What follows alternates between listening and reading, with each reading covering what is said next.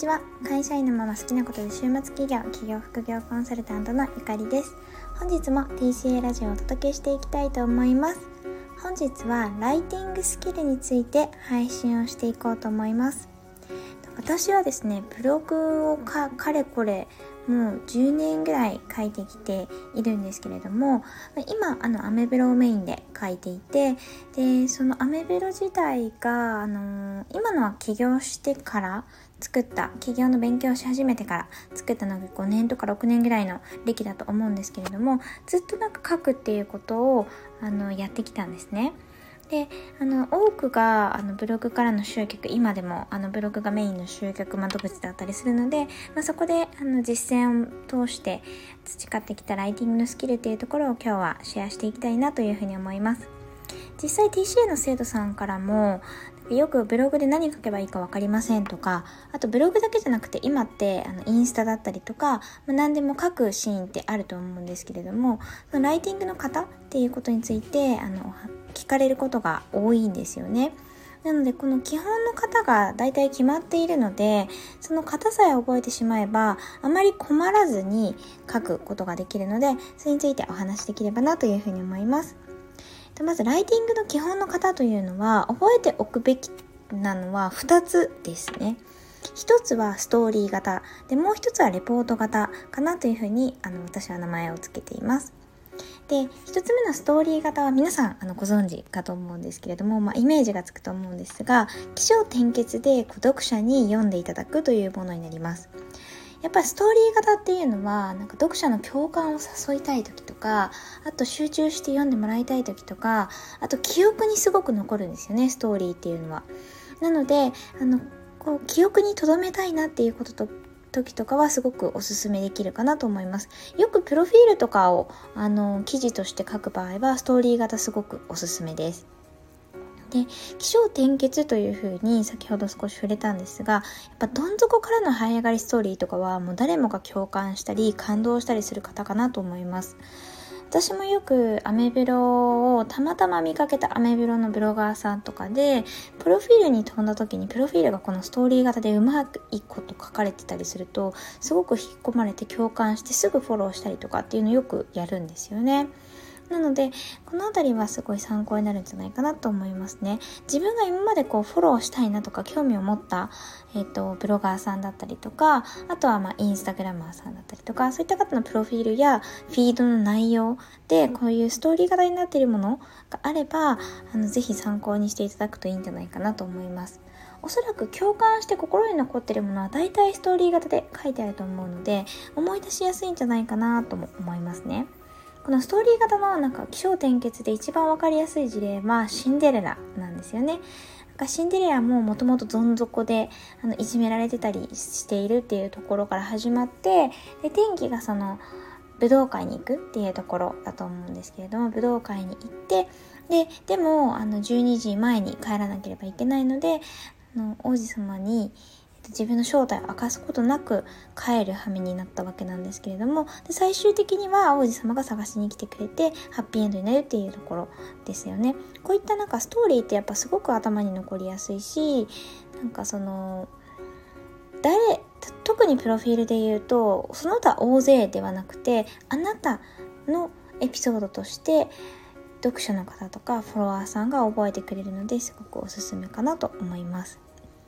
でストーリー型じゃないもう一つの方はレポート型です。レポート型、あの読んで字のごとくなんですけれども、レポートする時に結構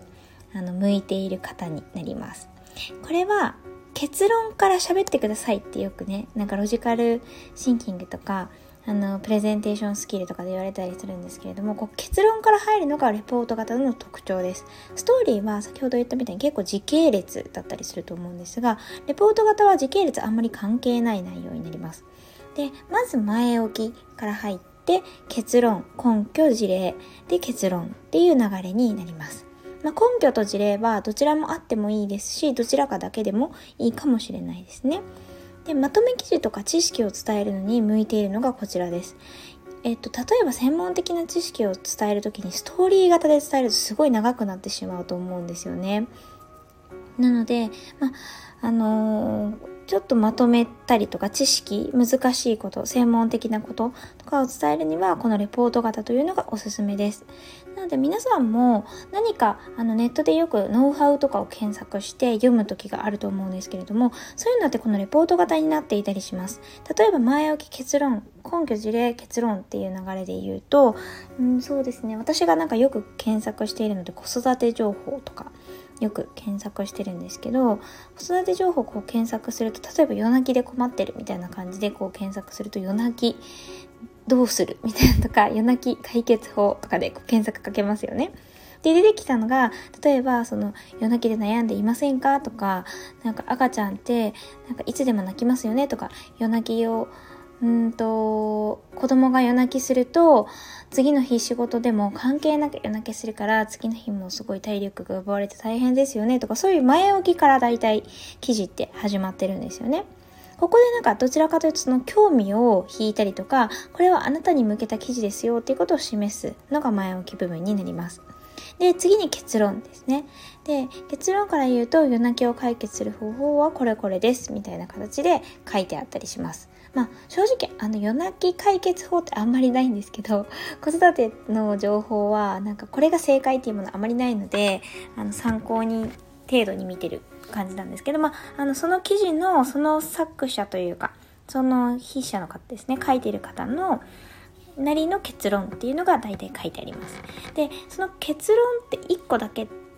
それだけでうんそうなんだって信頼がなかなかできなかったりするので今言った根拠または事例っていうのを載せます例えばそうですねなんか夜泣きを解決する方法は年々トレーニングっていうあの寝せるためのトレーニングがあるんですけれども、年齢トレーニングです。年トレですって書いてあったとしますよね。で、そこで、例えば事例、なんか本当に年トレで解決するのかなって、まあやったことないのでわからないわけなので、まだ、あの、読者さんは信じられないわけですよね。私が信じられないわけなので、で、何が書いてあると、すごいやってみようかなと思うというかというと、やっぱ事例とか根拠ですよね。例えば根拠っていう観点で言うと自分のあの体験談これ事例にあたりますけれどもあの体験談を書いてみたりとかあとはあのこういった年齢トレーニングって海外で結構進んでたりするので海外の事例でどれぐらいやられてるのかっていう数字を出してみたりとかっていうのがこの根拠や事例にあたります。でよく根拠や事例っていうのは3つぐらい書くといいって言われたりします。例えば、えっと、そうですね、今の年齢トレーニングの例だけじゃなくて、そう、なんかダイエットに向いている食材は何かみたいなのを検索したとしますよね。で、ダイエットに向いている食材はグレープフルーツですっていう結論を言ったとしますよね。まあ、これ、あの、何の根拠もないんですけれども、適当なんですけど、で、なった時に本当にグレープフルーツなのかなって思うじゃないですか。なんでグレープフルーツって言い切れるんだろうとか。で、この時に根拠が一つだけだと、やっぱりちょっと疑ってしまったりとか、こういうケースはどうなんだろうっていうふうに当てはまらないケースがあったりするんですよね。で、ここで3つぐらい出すと、大体その、